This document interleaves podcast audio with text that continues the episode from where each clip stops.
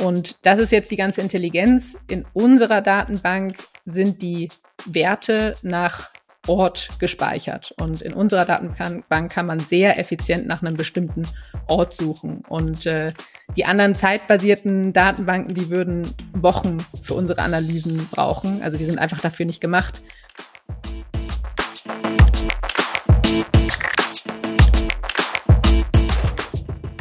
Herzlich willkommen zu Business Unplugged, meinem Interview-Podcast rund um das Thema Digitalisierung. Mein Name ist Johannes Pohl, ich bin Gründer der Piopex und ich spreche mit GründerInnen, UnternehmerInnen, Führungskräften und anderen Heldinnen des Businessalltags über ihre Unternehmen, Visionen, Ideen und Herausforderungen. Kurzum, spannende Themen, spannende Menschen, von denen man lernen kann und inspirieren. Meine heutige Interviewpartnerin ist Caroline Albert. CEO und Co-Founderin des Münchner Startups NebuMind, dessen Ziel es ist, dass Produktionen mit höchster Qualität bei größtmöglicher Flexibilität betrieben werden können.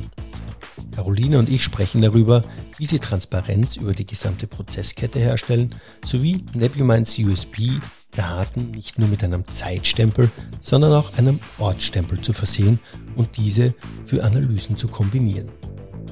Caroline und ich unterhalten uns aber auch über die Zukunft der Produktion und die sogenannte Closed Loop Factory. Ich wünsche euch jetzt viel Spaß und viele Insights beim Hören dieser Folge. Liebe Caroline, herzlich willkommen zu Business Unplugged. Wie geht's dir? Hast du die hohen Temperaturen der letzten Tage gut überstanden? Ja, vielen Dank äh, für die Einladung von meiner Seite auch erstmal. Ähm, ja, Temperaturen sind, sind auf jeden Fall diese Woche ein Thema. Äh, bin im Homeoffice unterm Dach in meiner Wohnung. Äh, von daher ja, leide ich etwas, aber das Wochenende ist ja. W wollte ich gerade sagen, unterm Dach klingt so nach Leiden, aber das ist ja. ja.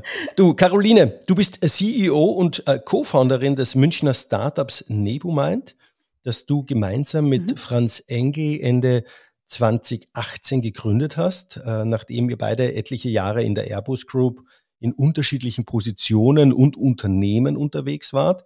Unter anderem wart ihr für den Aufbau der In-Factory Solutions verantwortlich, das sich auf Industrie 4.0 Lösungen bzw. Konzepte fokussiert hat. Und ich stelle jetzt mal die Hypothese auf, dass die Arbeit dort euch auch wahrscheinlich zur Gründung von Nebomind inspiriert hat, äh, mit der, also mit äh, Nebomind, mit dem ihr Unternehmen bei der digitalen Transformation in der Produktion helft, beziehungsweise diese unterstützt und eine Softwarelösung nämlich äh, entwickelt habt zur Visualisierung, Analyse und Kontrolle der Produktqualität. Liege ich da mit meiner Hypothese richtig? ja, das stimmt äh, genau richtig. Ja, ähm, wir hatten eigentlich ursprünglich genau bei Airbus. Ich war damals in der Innovationsabteilung ähm, die sich genau mit neuen Ideen, ähm, äh, die, die Potenzial haben, ausgegründet zu werden, beschäftigt hat. Und mein Kollege ähm, Franz Engel war aus der, war in der Forschung in der Zentralen und hatte einen, einen Sensor entwickelt für die Airbus-Produktion, aber eben auch andere Produktionen. Und äh, das Thema wurde dann ausgegründet von Airbus. Ähm, und das war die Infactory Solutions, die wir dann zweieinhalb Jahre aufgebaut haben ähm, für Airbus und äh, ja, in der Tat war so ein bisschen, hat einem die Angst genommen vorm Gründen, ist eigentlich doch gar nicht so schwer. Ähm, und letztendlich ja, hat es auf jeden Fall den Schubs gegeben, dann auch sich wirklich selbstständig ohne Backup vom, vom Konzern zu machen. Ich habe schon erwähnt, ihr habt äh, Ende 2018 gegründet und ähm, ja, ein wenig mehr als ein Jahr später hat die Corona-Krise dann auch voll zugeschlagen. Es gab Lockdowns, Lieferkettenprobleme etc. Und die Unternehmen waren eigentlich erstmals mit sich selbst beschäftigt. Der Lockdown oder sag ich mal die Corona-Krise hat der Digitalisierung ja auch einen gewissen Push gegeben, aber oftmals eher in den indirekten Bereichen. Wie war es äh, für euch als Startup, das sich auf die Produktion konzentriert? Ähm, also tatsächlich haben wir es auch gespürt im Sinne der Kunden. Also für uns intern war es nicht schlecht. Wir konnten unsere Lösung entwickeln. Ähm, wir haben remote gearbeitet. Wir haben auch remote Leute eingestellt. Also wir haben auch Mitarbeiter in Göttingen zum Beispiel. Ähm, von daher intern war es gut, hat, hat man gemerkt, ja, die Digitalisierung kommt voran. Ähm, aber extern, das heißt mit Kunden zu sprechen, das ist komplett runtergefahren. Also wir haben von allen möglichen Kunden gehört, wir müssen uns jetzt erst auf das Kerngeschäft konzentrieren, äh, auf Sparschlamm, äh, Sparflamme äh, laufen und äh, Innovation ist erstmal weit weggerückt.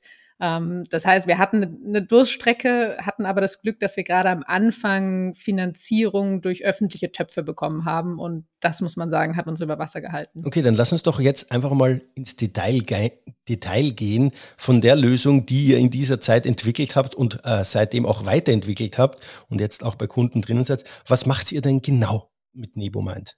Mhm. Ähm, also im Prinzip äh, ist Nebumind eine, eine Softwarefirma. Ähm, wir helfen mit unserer Software Produktionen den Weg in die digitale Fabrik zu finden. Das heißt also hin zu einer Produktion, die vollautomatisch läuft, die sich selbst reguliert, sich selbst optimiert. Das ist so das große Ziel, die große Vision, ähm, wo wir hinwollen. Davon sind wir heute ein gutes Stück weit entfernt. Ähm, es gibt wahnsinnig viele Daten in den Produktionen. Die Firmen haben auch angefangen, die Daten zu sammeln. Nur das Problem ist, dass äh, jeder Sensor, jede Maschine, jedes System unterschiedliche Daten generiert. Die einen, bei den einen bekommt man Bilderdateien, bei den anderen bekommt man irgendwelche Excel-Tabellen und so weiter. Und äh, jetzt sitzt der, der arme Ingenieur da und ähm, muss sich erstmal die Bilder anschauen und für irgendwelche Auffälligkeiten äh, muss sich das merken, geht dann zur Excel-Tabelle und versucht diese Auffälligkeiten mit den Daten, die er da vorfindet, zu kombinieren. Also es ist sehr manuell, sage ich mal. Ähm, was für die Digitalisierung bremst das, sage ich mal, aus. Ähm, und was wir jetzt ähm, mit unserer Software entwickelt haben, ist eine Möglichkeit, Daten zusammenzuführen aus unterschiedlichen Formaten ähm, und in ein Format, nämlich das nennen wir den digitalen Zwilling, zu führen. Also ob es Bilderdateien sind, ähm, Excel-Tabellen, CSV-Dateien, was auch immer, wir packen alles in ein digital Digital Twin Format vom Bauteil. Und das macht es eben sehr effizient, dass man Daten zusammen analysieren kann und dadurch bekommen die, die Ingenieure, die Werker, ähm, die Data Scientists eben sehr schnell eine Transparenz, sehr schnell Einblicke in die Fertigungsprozesse, können Fehler schnell zurückverfolgen und, und das ist das, äh, das, das sozusagen das Potenzial vor allem auch, wenn die Daten einmal vorliegen, kann man natürlich auch sehr viel automatisieren und der Software sagen, bitte überwach immer dies, ähm, bitte sofort eingreifen, wenn das.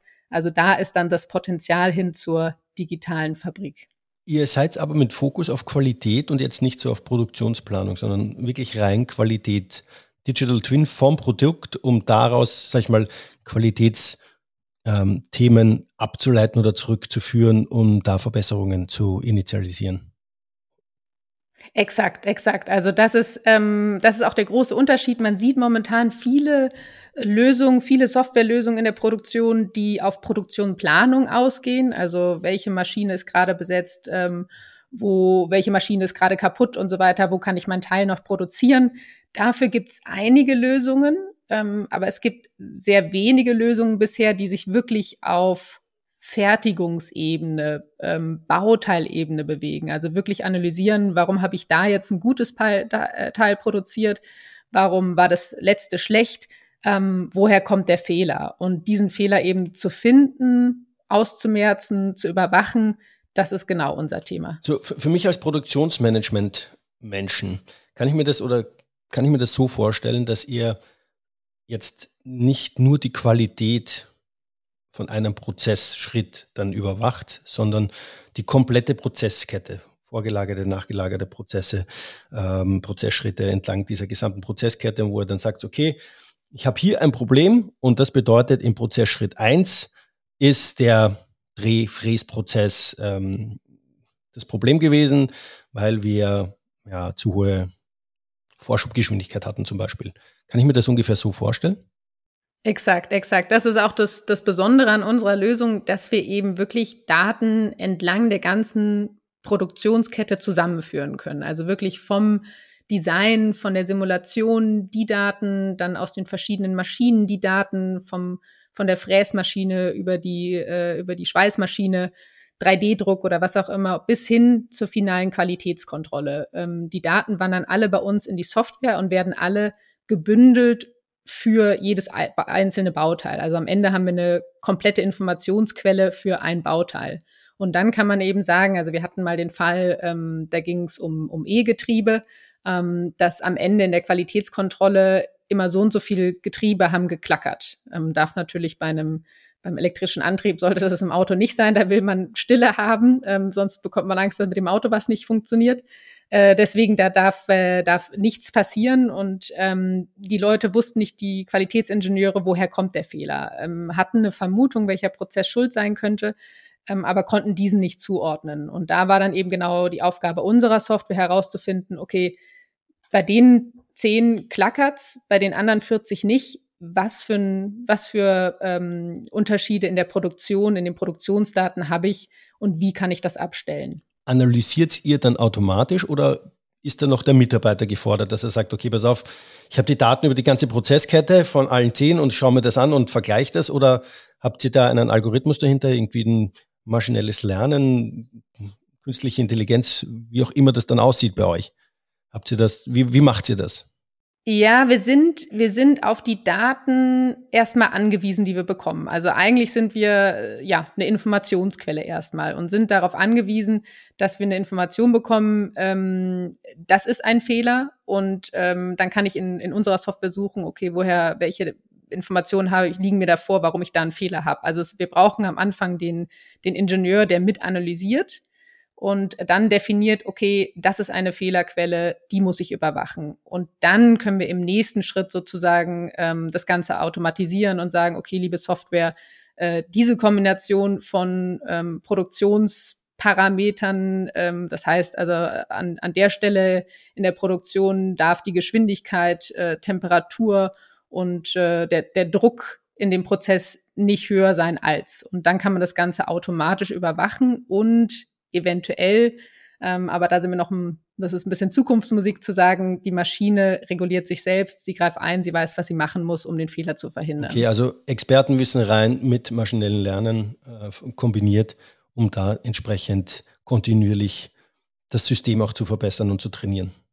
Genau, genau. Also eigentlich sind es ähm, drei Schritte und wir sind tatsächlich wirklich auch bei, bei den meisten Kunden bei Schritt eins, die sagen, ich will erstmal einen Überblick, ich will erstmal die Transparenz haben. Das heißt, ich will die Daten, ähm, wie sie bei uns im Digital Twin eben als 3D-Visualisierung sehen, damit ich sehe, ah, hier oben rechts äh, war das Bauteil besonders ähm, heiß produziert worden.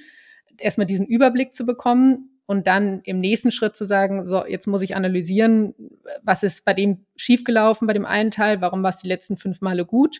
Und der letzte Schritt dann zu sagen, so, und jetzt automatisiere ich das Ganze, bitte die Fehlerquelle immer überwachen oder gegebenenfalls sogar gegensteuern, wenn sie auftaucht. Okay, und die Lösung, äh, ist die jetzt für, eher für die diskrete Industrie oder Prozessindustrie, Großserie, Kleinserie, Einzelstückfertigung? Wo kann man sich, wie kann man sich das vorstellen, wenn jetzt einer hört und sagt, ich, ja, es klingt spannend, aber ich weiß nicht, ob das für mich passt.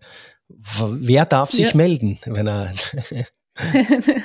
also im Endeffekt genau die, die diskrete Fertigung ist das, ähm, das Interessante. Ähm, das heißt, jegliche ja, Automobilproduktion, Luftfahrtproduktion, ähm, Medizintechnik, äh, Halbleiterindustrie, also alles, wo man irgendwie Teile fertigt. Und die am Anfang sagen wir immer, äh, ist es für uns vor allem interessant, mit Firmen zu sprechen, die ein hohes Qualitätsverständnis haben, weil die natürlich auch die Analysen machen wollen. Warum hatte ich denn genau hier jetzt einen Fehler? Ähm, ich kann mal zwei Beispiele geben. Also zum Beispiel bei einem Kunden, der Teile für die Ariane 6 baut, ähm, der wollte einen neuen Fertigungsprozess einführen. Also eine nicht nur jetzt neue Maschine, sondern wirklich einen komplett neuen Prozess. Ähm, wahnsinnig aufwendig normalerweise. Man muss äh, viele Tests machen, Iterationen, eine Qualifikationsvorgaben ähm, gibt's da. Ähm, die haben geschätzt, dass das vier Jahre dauert bis dieser Prozess eingeführt ist. Und mit unserer Software konnten wir unterstützen, dass sie auf zwei Jahre runtergegangen sind. Also ähm, da fängt jetzt gerade die Serienproduktion an. Deswegen ist das ein äh, aktuelles Thema. Also da haben wir es geschafft, durch indem, indem wir die, die Transparenz schaffen, indem wir schnell zeigen, wenn du hier ein bisschen drehst, hat das einen Einfluss auf die Qualität vom Bauteil.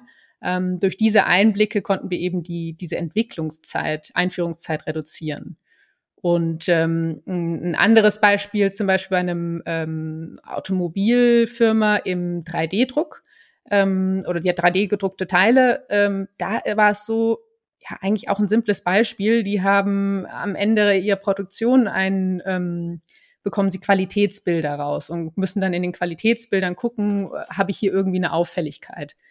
Da, Im Endeffekt schaut er sich jedes einzelne Bild an und überlegt, okay, äh, ist, äh, ist die da eine Anomalie drin? Wie groß ist die Anomalie? Geht die durch verschiedene Schichten, durch verschiedene Bilder durch? Ist wahnsinnig manuell. Da haben wir auch gesagt, ja, wenn du uns sagst, wie groß eine oder wann es eine Anomalie ist, wie groß diese sein muss, durch wie viele Schichten die gehen muss, damit es wirklich eine Anomalie ist, ähm, dann können wir das der Software sagen. Die zeigt dir dann nur noch die großen ähm, eventuellen Anomalien an und du kannst dann wählen, das ist wirklich eine, das ist, das ist keine. Ähm, ja, haben wir diesen manuellen Prozess, sage ich mal, automatisiert und äh, da circa 80 Prozent der Qualitätskontrolle der, dieser Zeit äh, reduziert. Ähm, wenn man auf eure Website geht, stellt auch immer wieder, ihr habt jetzt wieder eine neue Schnittstelle zu dem und dem 3D-Drucker oder zu der und der Maschine und so weiter und so fort. Ähm, es erweckt ein bisschen den Eindruck, dass dann die Software auch nur für gewisse Maschinentypen oder Hersteller äh, funktioniert. Äh, liege ich da falsch oder ist das, ist das so? Oder, oder kann sich jeder melden, der sagt, wow, ich, ich habe jetzt ähm, ja, 3D-Drucker von EOS, von VoxelChat, von wem auch immer. Ja.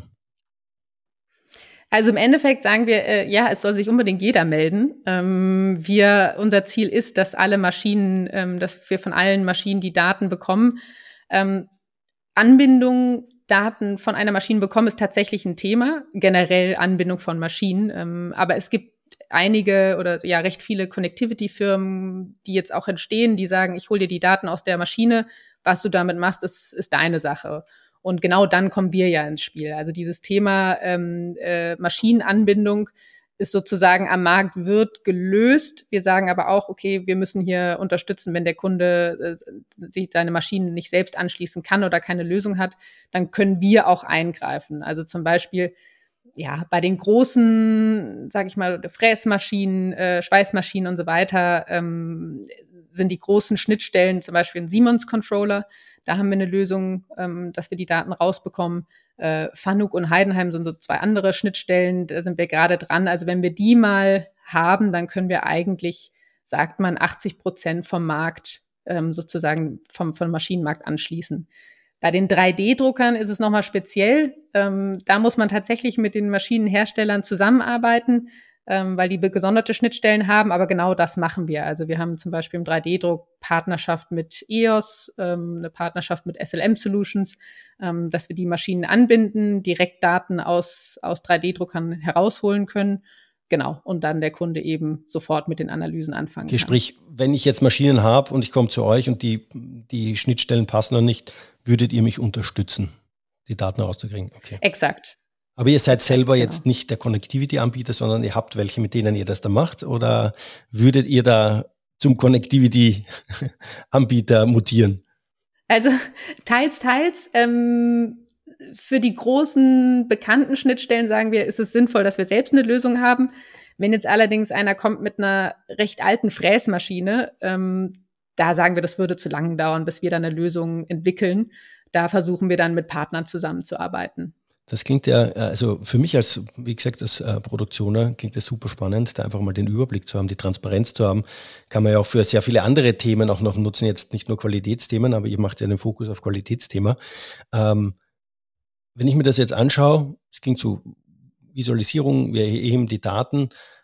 Was macht euch jetzt wirklich so unique? Was, was, ist, es, was ist der Unterschied von euch zu anderen Anbietern? Weil es klingt ja, ja so, wir nehmen also, die Daten, ja, also wenn ich jetzt Zuhörer bin, sage ich, okay, gut, die nehmen die Daten und, und, und, und schauen Anomalien an und so weiter und so fort. Äh, ja, das kriege ich ja wahrscheinlich auch hin, wenn ich dann meine, ja, machen ja viele. Oder wo, wo ist das? Ja. Warum jetzt Nebument? Also, ja? Also einmal sagen wir tatsächlich, der unsere größte Konkurrenz äh, sind die guten Python-Entwickler, ähm, die sich selbst die Lösung basteln, ähm, die einfach sehr bewandert damit sind und äh, sich die Daten dann eben auch ja selbst strukturieren und Lösungen dafür finden, dass es automatisch gemacht werden kann. Ähm, die sind erstens nicht so wahnsinnig verbreitet und wenn entwickeln die dann eine Lösung, die dann nur in der einen Firma geht und wenn er dann wechselt, dann weiß keiner mehr, wie die, wie die Lösung, wie das Programm, das der Python-Entwickler geschrieben hat, funktioniert hat, wie man das pflegt und so weiter. Also es ist keine nachhaltige Lösung, sage ich mal. Und äh, das andere ist, äh, ja, also es gibt äh, viele Firmen, viele Softwarelösungen, die sagen, ja, ich bringe dir die Daten zusammen in der Produktion, ich bündel dir die alle aber die zielen halt bisher alle auf das Thema, ja, ähm, wir nennen es Business Intelligence. Also vor allem so Produktionsplanung, Produktionseffizienz. Ich bekomme neue Aufträge rein. Äh, bitte sag mir, auf welche Maschinen ich die verteilen soll. Ähm, zeig mir an, wann die fertig sind. Ähm, äh, wie, wie die Leistung meiner Maschine heute war. Also das nennen wir Business Intelligence. Das, was Nebumind macht, ist dahingegen ähm, Manufacturing Intelligence. Also das heißt, wir konzentrieren uns wirklich auf die Fertigungsprozesse und wollen die Fertigungsprozesse optimieren. Weniger Fehler, ähm, weniger Ausschuss und die Produktionszeit redu reduzieren, indem wir eben mehr ähm, im Prozess automatisieren. Also es ist wirklich auf die, auf die Fertigungsqualität aus. Und da gibt es bisher nur Insellösungen. Also sagen wir mal, ähm, im, im 3D-Druck gibt es auch Lösungen, die dann sagen, okay, ich automatisiere dir die Qualitätsüberwachung im, im 3D-Druck, ähm, dass ich dir schneller anzeige, wo du besonders heiß gedruckt hast oder so. Das geht aber entweder dann nur für diese eine Maschine ähm, oder es geht eben nur für den 3D-Druck. Dass man Daten kombiniert aus meiner 3D-Druckmaschine, meiner Fräsmaschine und der finalen Qualitätskontrolle, also Computertomographie sehr oft, das gibt es tatsächlich in der Form noch nicht. Also da sind die Leute wirklich dann beschäftigt mit äh, ja, Excel-Tabellen mit äh, Bilderdateien vergleichen. Und das ist eigentlich ja unser, unser USP. Das vereinfacht. Aber wie bekommt sie diese, diese äh, sag ich mal, diese Schnittstelle hin zwischen den einzelnen Prozessen, dass ich dann weiß, okay, dieser Qualitätsfehler stammt auch von diesem Prozessschritt. Ähm, Im Prinzip, ja, das ist ein gutes Thema. Ähm, Im Prinzip, wir bekommen ja dann die Information, okay, hier das Bauteil war jetzt schlecht, äh, die anderen fünf Bauteile waren gut. Ähm, genau hier oben rechts an der Stelle habe ich einen Fehler. Woher kommt dieser Fehler? Und dann nehmen wir die Gutbauteile und die Schlechtbauteile und schauen eben in unserer Software oder fragen unsere Software, welche Informationen liegen uns an der oberen rechten Ecke vor welche Produktionsdaten sind anders als bei dem als bei den guten Bauteilen? Und ähm, wenn dann eben rauskommt, äh, ich bin mit erhöhter Geschwindigkeit gefahren an der Stelle als bei den anderen Bauteilen, dann weiß man, okay, dann muss ich in der in der Fräsmaschine ähm, meine Geschwindigkeit anschauen. Oder man kann sogar sagen, ja, ähm, ich muss beim Design noch mal aufpassen, äh, meine Simulation, wie ich die äh, wie ich sie mir wie, oder ja wie ich simuliert habe, hat nicht gepasst ähm, an der Stelle ist es kritischer, hier muss ich nochmal nachbessern. Also es geht wirklich Optimierung nicht nur der Maschinen, sondern kann auch Optimierung des Designs am Ende sein. Geht bis zurück bis dahin. So, jetzt, jetzt frage ich nochmal kritisch nach, weil es mich tatsächlich interessiert. Wenn ich sage, ich habe eine Maschine, ich habe ein Bauteil und du sagst die rechte obere Ecke,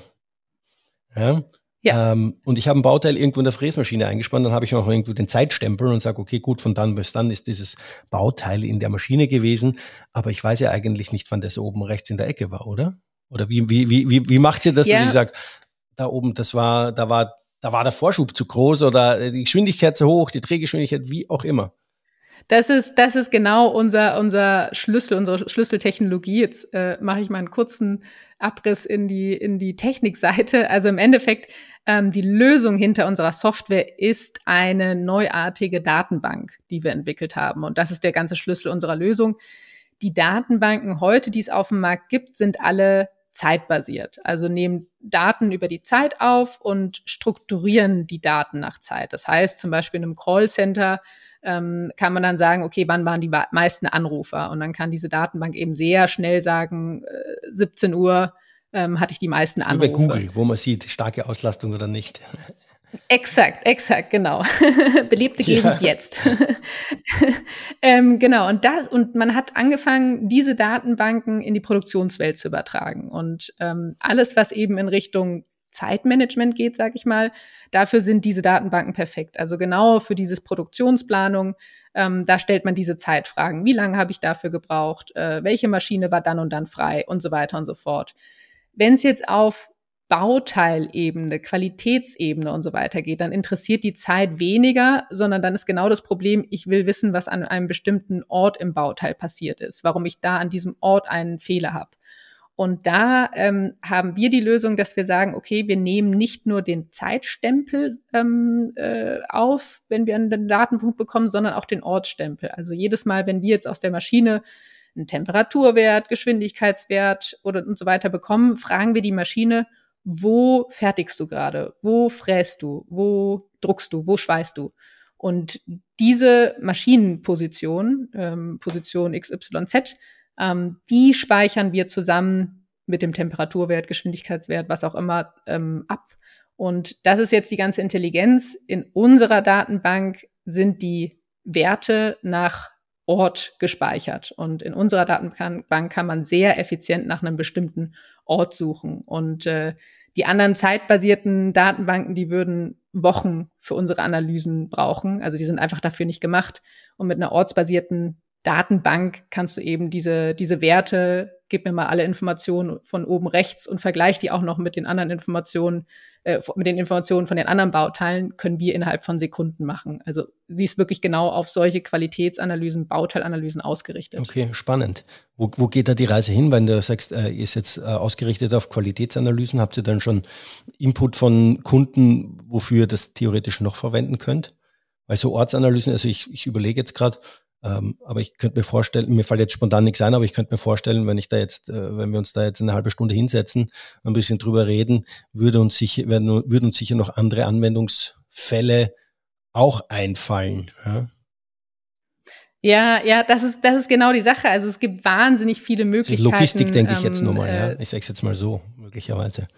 Ja, ja, auch ein Thema. Also im Endeffekt, die, die Firmen stehen, die Produktionen sind noch wahnsinnig früh in der, ähm, ja, in der Digitalisierung, in der Datennutzung. Also es geht tatsächlich bei den meisten Kunden momentan darum, cool, äh, du hast eine 3D-Visualisierung, ähm, dann sehe ich ja die Daten eben plakativ, intuitiv, kann ich mir sofort anschauen diese Visualisierung ist wirklich nur der aller, allererste Schritt. Also das Potenzial, das eigentlich äh, unsere Lösung hat, kommt eigentlich erst, wenn man anfängt zu analysieren, zu sagen, okay, jetzt hatte ich hier einen Fehler, ähm, ich will nicht, dass der wieder vorkommt. Äh, ja, ich suche die, die, die Root Cause Analyse, also suche den Fehler sozusagen und möchte den abstellen und dann im nächsten Schritt ähm, zu sagen, okay, und jetzt automatisiere ich das Ganze. Jetzt überwache ich das. Ähm, liebe Software, sag mir immer Bescheid, wenn hier was schief läuft.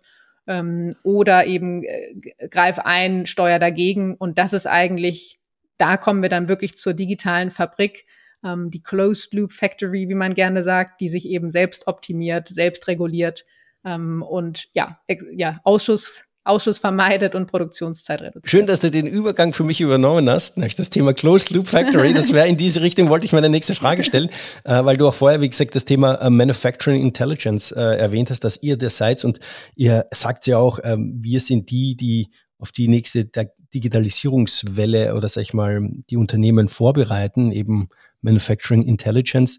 Closed Loop Factory, ja, magst du uns da einfach mal kurz mitnehmen, wie ihr das seht, was ihr darunter versteht also im Prinzip, ähm, ja, geht es darum, eine, eine komplett vernetzte Fabrik zu haben. Also äh, es ist wirklich so, die, die, die, es ist alles da. Die, die Maschinen ähm, haben die Daten, man kriegt die Daten einigermaßen gut aus den, aus den Maschinen raus. Ziel ist es, dass die, dass die Fabrik eben so vernetzt ist, dass sie ja in einer, äh, mit sich selbst kommunizieren kann ähm, dass eben ein äh, neues Bauteil oder ein neuer Auftrag kommt rein. Ähm, das äh, Design wird sozusagen aus einer Design-Datenbank holt man sich die, die Design-Files oder die Software eben, ähm, die äh, Software entscheidet, welche Maschine ist gerade frei, wo, wo produziere ich das, äh, fängt mit der Produktion an, ähm, kann dann eben sagen, okay, äh, hier der, der, der Fräser wird gerade ähm, stumpf, Dementsprechend muss ich später in, im nächsten Schritt dann ähm, beim, beim Schleifen dann eben aufpassen, dass ich, dass ich da nacharbeite und so weiter und so fort. Also im Endeffekt wirklich eine autarke Fertigung, eine autarke Produktion, wo recht wenig noch vom, vom äh, Ingenieur oder vom Werker eingegriffen werden muss. Ist natürlich ein langer Weg bis dahin. Ähm, wie gesagt, wir stehen ganz am Anfang noch mit äh, ja, Daten aus einer Maschine holen ähm, und, und analysieren ähm, ist, ein, ist ein sehr langer Weg, aber das ist das Spannende. Deswegen macht es mir auch Spaß, in dem Umfeld zu arbeiten, weil es eben noch, ein, noch viel Potenzial gibt. Wie lang, wie lang glaubst du, ist der Weg? Bis wann haben wir, haben wir die Closed Loop Factory? Ui, das ist eine gute Frage.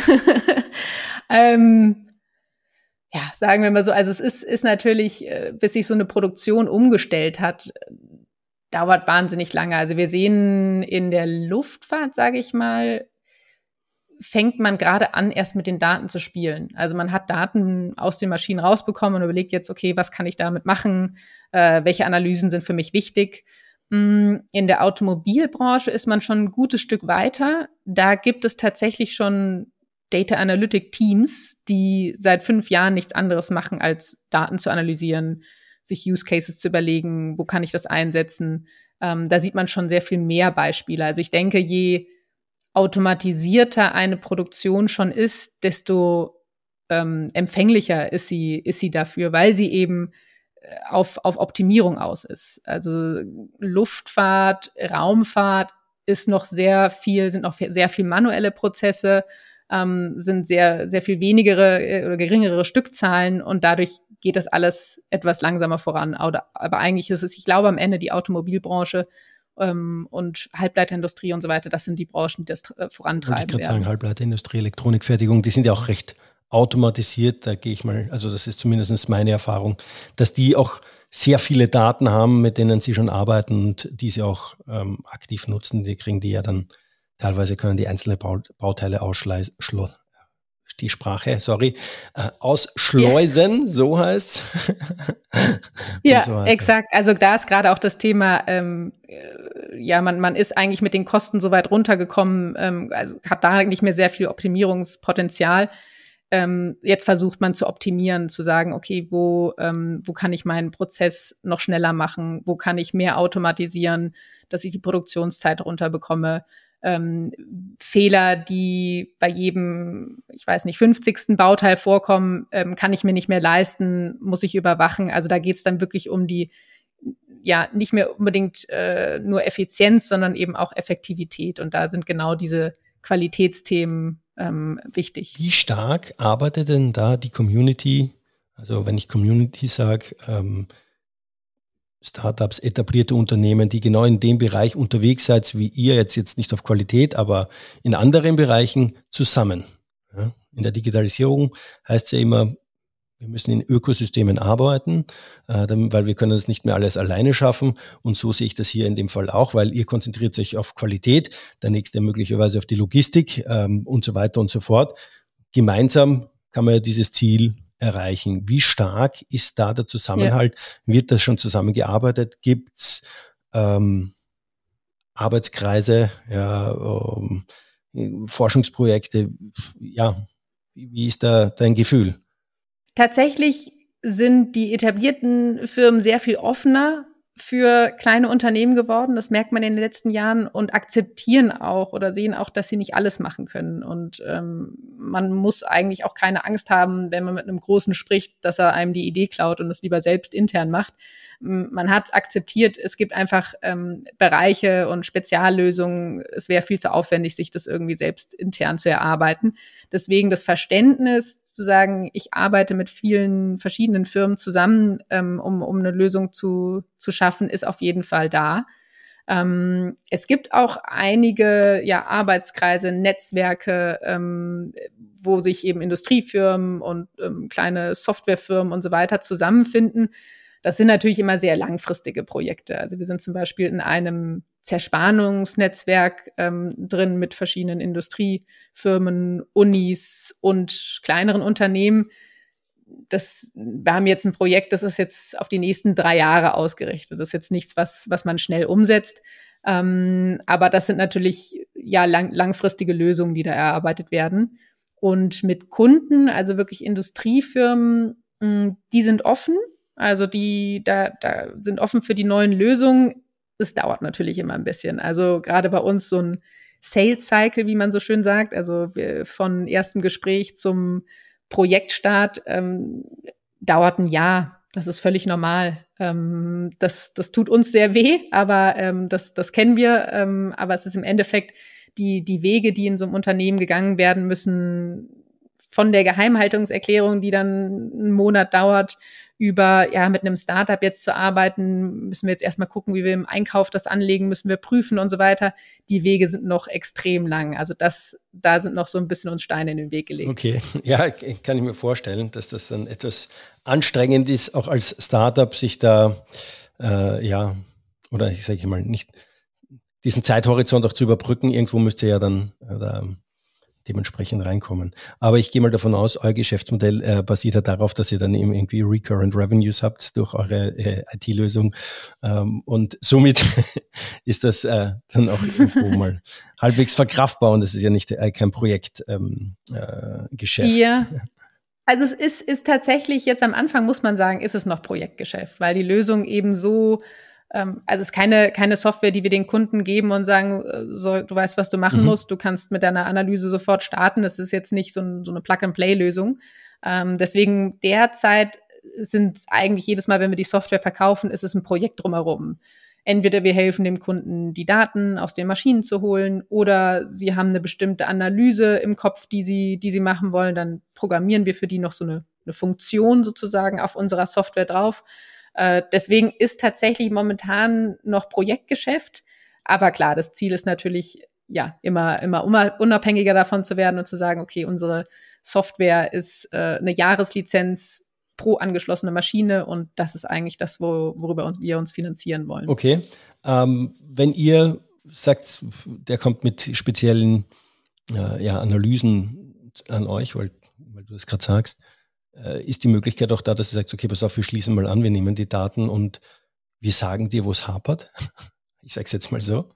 Ja, also tatsächlich ähm, ist das immer unser, unser Vorgehen, dass wir sagen, ähm, lieber Kunde, schick uns doch mal ein paar Daten von dir und äh, wir zeigen dir mal, was wir so in unserer Software ähm, machen können.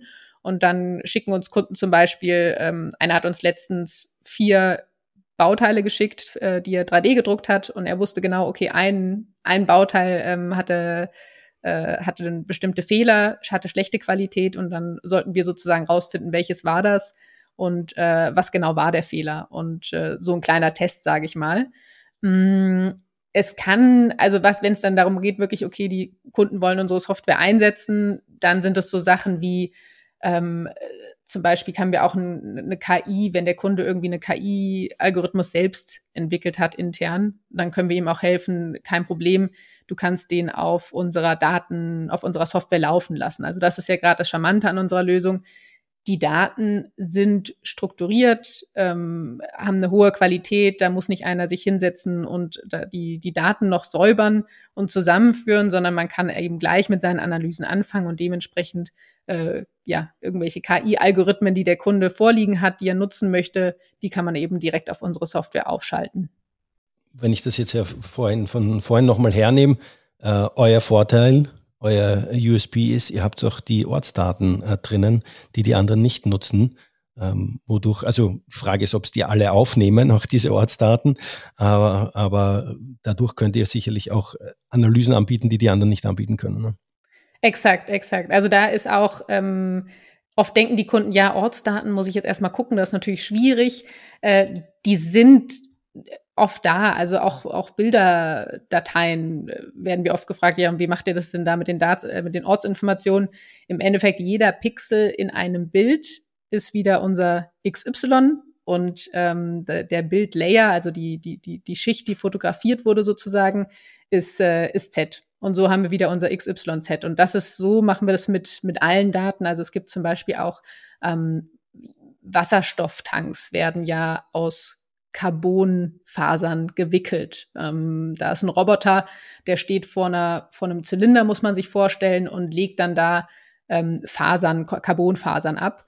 Ähm, von einer gewissen Entfernung sogar. Also er kommt gar nicht so richtig an diesen, an diesen Zylinder dran. Aber dann gibt es eben verschiedene, muss man sich mathematisch, sage ich mal, überlegen, die Umrechnung und sagen, okay, äh, wenn der Roboter hier gerade lang fährt, ähm, dann mit, mit der Geschwindigkeit und dem Druck wird dann die Faser auf dem Zylinder abgelegt. Und so errechnet man sich eigentlich dann immer diese XYZ-Position. Das ist der Schlüssel. Okay, spannend. Finde ich sehr cool, finde ich äh, wirklich sehr spannend. Äh, für mich auch, wie gesagt, äh, als Produktioner und ähm, werde das auf jeden Fall mal mitnehmen in meine Beratungsprojekte, äh, weil da kommen immer wieder solche das Themen auf. ähm, ja, so, Caroline, jetzt kommen wir zum Abschluss und die schwierigste Frage, zumindest ist es meistens, sagen als Bo, sind drei Learnings, die du den ZuhörerInnen mitgeben möchtest. Drei Learnings, sei es aus dem privaten, sei es aus dem beruflichen Umfeld.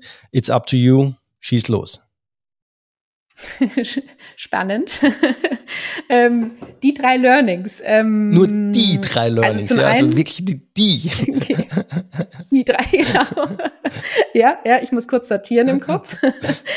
Nein, also ähm, ein, ein Learning vielleicht, äh, ich glaube, wir, wir haben wahnsinnig viel Potenzial im, im Bereich digitale Fabrik, Industrie 4.0. Gerade in Deutschland kann man es eigentlich viel mehr nutzen. Und äh, ich glaube, für alle ähm, es ist eine spannende Zeit, jetzt hier einzusteigen, ähm, weil sich wahnsinnig viel tut und gerade, sage ich mal, die ähm, das Fundament geschaffen wird, dass man hier sehr, sehr viel bewegen kann. Also ich glaube, in den nächsten Jahren ähm, wird hier wird hier einiges kommen. Ähm, das zweite Learning für alle alle Gründer, sage ich mal. Ähm, anfangen, nicht lange überlegen, sondern wirklich loslegen. Also ich, ich glaube, äh, bei mir war es vielleicht auch so, dass ich am Anfang äh, ja Angst hatte, ist die Idee denn gut überhaupt und ähm, äh, wird das überhaupt wachsen können und so weiter. Also da habe ich auch gelernt, im Endeffekt eine Idee entwickelt sich. Wenn ich alle die erfolgreichen Startups anschaue, ähm, die haben angefangen mit, mit, einer, mit einer Lösung, haben sie mal im Zweifel dann wieder umgeschmissen oder sehr adaptiert. Ähm, das, das kommt mit der Zeit. Und so war es bei uns auch. Wir haben am Anfang, wir haben mit einer, wir haben gesagt, wir bauen eine Datenbank und äh, eben diese ortsbasierte Datenbank und dann weiß der Kunde schon, was er damit tut. Nee, war natürlich nicht so.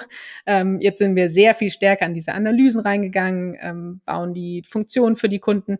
Also es entwickelt sich und es ist eigentlich das, was man ähm, lernt, ist dem Kunden zuhören und für den Kunden eine, eine Lösung entwickeln. Ähm, deswegen, aber deswegen nicht lange zögern, sondern, sondern durchstarten. Und äh, das dritte ist, ähm, ja, vielleicht ein, Learning oder ein Hinweis, ähm, Digitalisierung, was wir als großes Problem sehen, ist, äh, man hat viele Akademiker, sage ich mal, die Ideen haben für die Industrie 4.0, ähm, aber die, die es umsetzen, da ist ein, ist ein großes, großes Feld, da fehlt's äh, wir brauchen unbedingt Leute, die Maschinen anschließen können, die Daten mal rausholen können. Und das sehen wir bei den ganzen Industriefirmen auch, die sagen, ein Airbus, ein äh, Premium Aerotech und so weiter, wir bauen uns jetzt hier eine, ein Digitalisierungsteam auf. Da sitzen dann oft die Leute drin, die, naja, noch nie eine Maschine angeschlossen haben und Daten rausgeholt haben.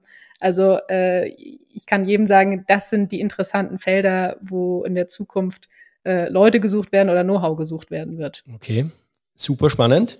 Äh, liebe Caroline, herzlichen Dank. Danke für deine Zeit, für die Einblicke in Nebumind, was ihr tut, auch euer ähm, ja, spannender Ansatz, ortsbasiert an das ganze Thema heranzugehen, die Daten ortsbasiert ähm, aufzunehmen, zu verwalten und da auch einen Transparenz, also ich nenne es so, Transparenz zu schaffen über die gesamte Prozesskette hinweg, was ähm, ja einfach spannend ist und ich sage, ich kriege hinten was raus und dann weiß ich, okay, es ist vielleicht Prozessschritt eins, zwei, drei, vier, fünf und ich muss da an den und den Parametern ändern. Ja, wir sind noch nicht dort, dass wir das in einer Closed Loop Factory schaffen und automatisch dann schon einmal die Maschine reagiert darauf, aber der Weg, ähm, ich sage mal, ist der erste Schritt auf dem Weg dorthin oder einer der Schritte Exakt, dorthin. Ja. Äh, herzlichen Dank dafür. Ich wünsche dir und Franz alles Gute für die Zukunft mit Nepimind. Bin gespannt, wie ihr weitermacht. Ich habe euch auf jeden Fall am Schirm. Ich werde euch auf jeden Fall mitnehmen äh, in meinem Rucksack äh, für die äh, Digitalisierungspartner, wenn ich an äh, Kunden gehe und äh, wenn mir so etwas, so ein Thema äh, auf den Tisch kommt. Herzlichen Dank für deine Zeit. Ja, ich wünsche dir jetzt noch schöne, einen schönen heißen Tag unter, unter dem Dach ja. und alles Gute für die Zukunft. Dankeschön. Danke auch, hat wirklich Spaß gemacht und äh, ja, genau. Vielleicht gibt's ja noch mal eine Runde. Ähm, freue mich immer über das Gespräch. Sehr Danke. gerne. Wie gesagt, ich habe meinen zweiten äh, Podcast-Partner äh, eingeladen. Wenn er ein Unicorn ist, ist er spätestens dann ist er wieder da. okay. Das gilt natürlich für so verbleiben wir auch. Aber spätestens kann auch sein, dass es dazwischen schon noch einmal kommt. Sehr gut. Alles klar. Also dann, Caroline, bis bald. Ciao. Danke dir. Tschüss. Das war das Interview mit Caroline Albert. Infos zu Caroline und Nebumind findet ihr wie immer in den Show Notes. In zwei Wochen geht es dann weiter. Bis dahin alles Gute und nicht vergessen, den Podcast zu abonnieren und weiter zu empfehlen.